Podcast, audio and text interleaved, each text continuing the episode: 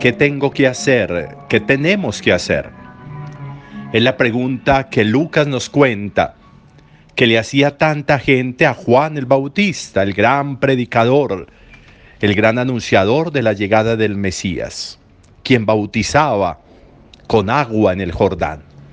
Y después de bautizarse, pues le preguntaban, ¿qué tengo que hacer después de bautizarme?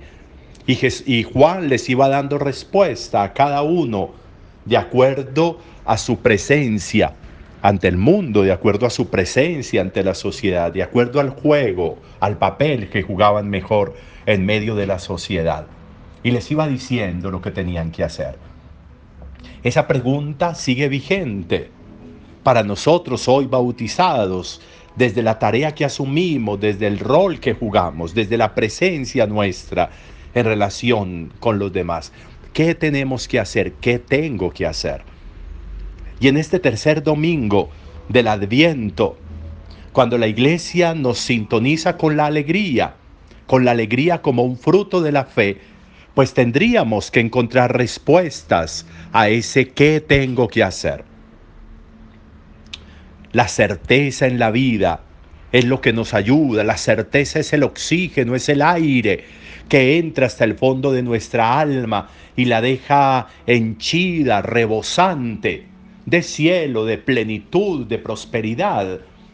La certeza de la fe, la certeza de que, como dice la profecía hoy de Sofonías, la certeza de que Dios está cerca, de que Dios está en medio de nosotros, de que Dios ha cancelado nuestra condena, de que Dios ha revocado la sentencia, de que Dios ha cancelado nuestra culpa. Razones suficientes para la alegría, razones suficientes para poder responder desde la vida al amor de Dios, a la gracia de Dios, para responder desde la vida a la acción de Dios. La certeza nos llena de alegría. Cuando no hay certeza en nosotros, cuando no hay certeza de fe, entonces la vida se nos llena de dudas, de oscuridades, de culpa, de angustias.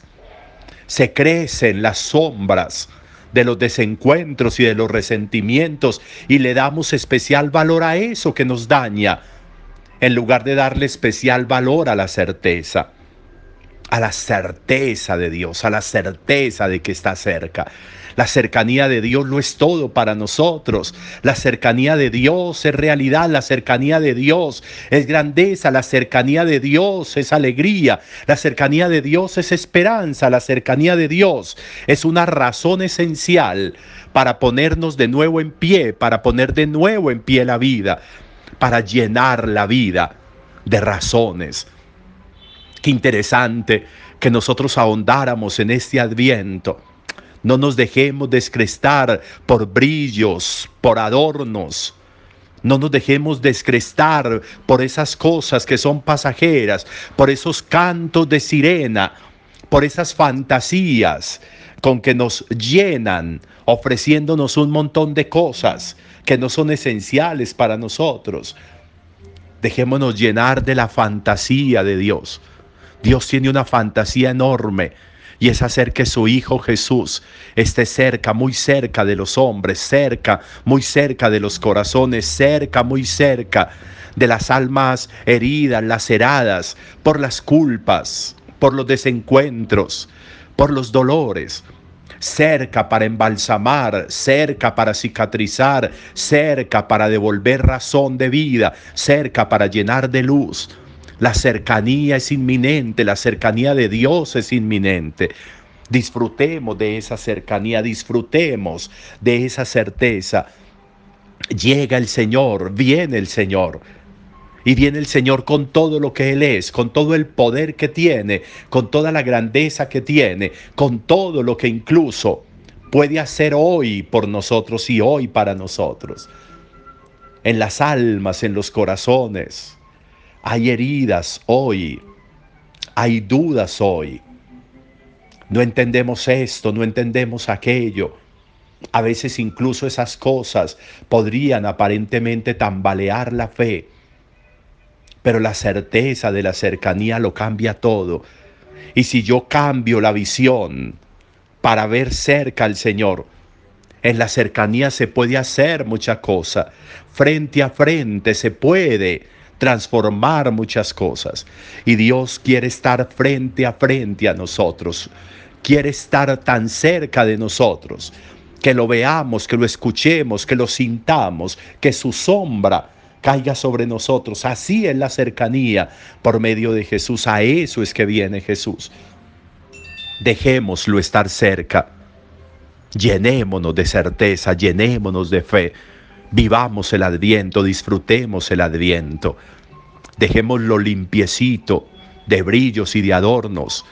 La inminencia del Señor es para el corazón y para el alma para las relaciones nuestras con la familia, con las demás personas, con Dios, con nosotros mismos, para un refrescamiento del ser y del alma, para refrescar la vida que a veces viene como calenturienta por las dificultades, por los desencuentros, por las dudas.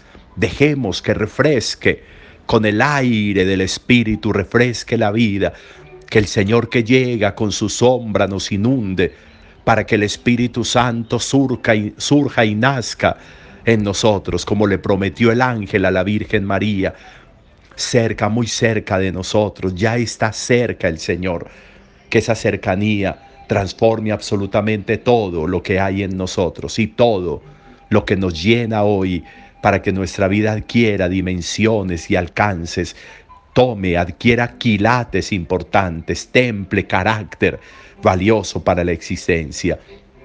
El Señor está en medio de ti. Por eso llénate de alegría. Te lo repito, llénate de alegría. Es lo que le dice hoy Pablo a los filipenses. Razones para creer. Esa es la respuesta que tenemos que dar. ¿Qué tengo que hacer? ¿Qué tenemos que hacer? Ahí queda la pregunta. ¿Qué vas a hacer? Un buen día para todos. Al mediodía, si Dios quiere, nos encontramos para que celebremos la Eucaristía en este tercer domingo del Adviento. Buen domingo para todos.